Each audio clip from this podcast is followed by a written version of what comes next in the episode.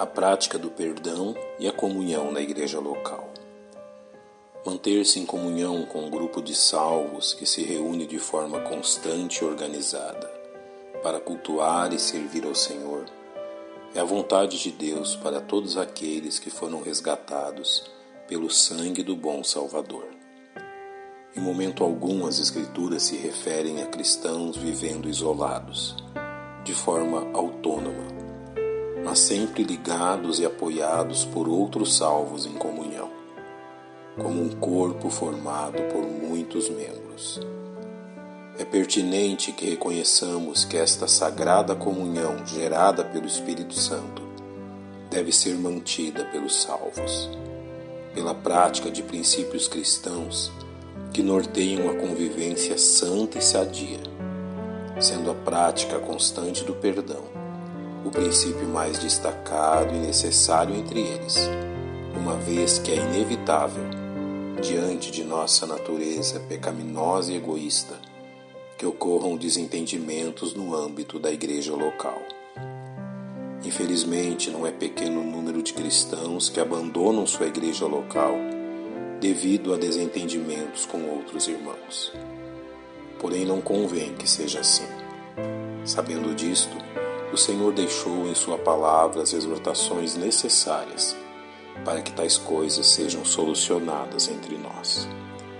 É necessário, antes de tudo, reconhecer que a prática do perdão é o comportamento esperado daqueles que foram perdoados em Jesus Cristo, como bem nos ensina o apóstolo Paulo, suportando-vos uns aos outros e perdoando-vos uns aos outros. Se alguém tiver queixa contra outro, assim como Cristo vos perdoou, assim fazei vós também.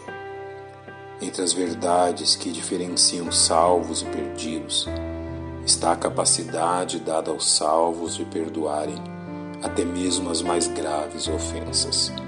Em relação aos incrédulos, é dito que são irreconciliáveis. Porém, os salvos são encorajados a buscarem a reconciliação sempre. Ora, se teu irmão pecar contra ti, vai e repreende-o entre ti e ele só. Se te ouvir, ganhaste a teu irmão. É preciso compreender que não exercer constantemente o perdão impede o salvo não só de permanecer em sua igreja local, como impedirá de ter comunhão com qualquer outro grupo de salvos no mundo. O poder nefasto do ato de não perdoar é demonstrado pelo autor da carta aos Hebreus. Segui a paz com todos e a santificação sem a qual ninguém verá o Senhor. Tendo cuidado de que ninguém se prive da graça de Deus e de que nenhuma raiz de amargura brotando vos perturbe e por ela muitos se contaminem. Ou seja, a falta da prática do perdão atrairá outros pecados. E se isto não for tratado de forma bíblica, acabará por afastar da comunhão na igreja local muitos outros crentes.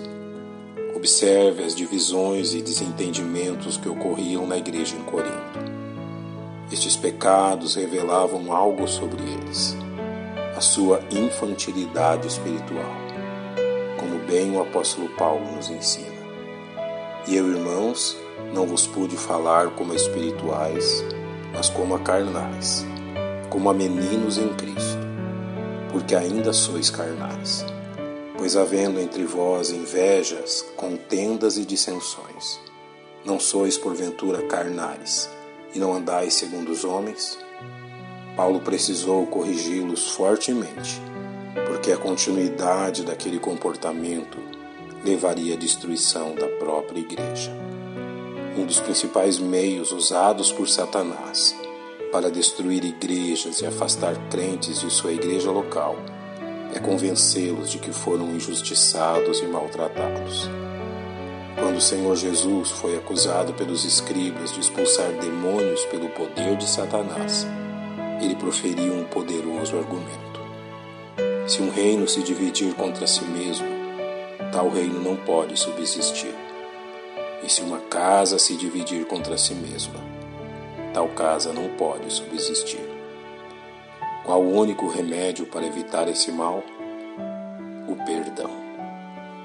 Nosso Deus, agradecemos ao Senhor pela igreja que nos deste, pela comunhão preciosa e pelo ensinamento que recebemos. Que o Teu Espírito Santo nos ajude a praticar algo tão importante como o perdão. Em nome de Cristo que oramos. Amém. Um bom dia e que Deus lhe abençoe.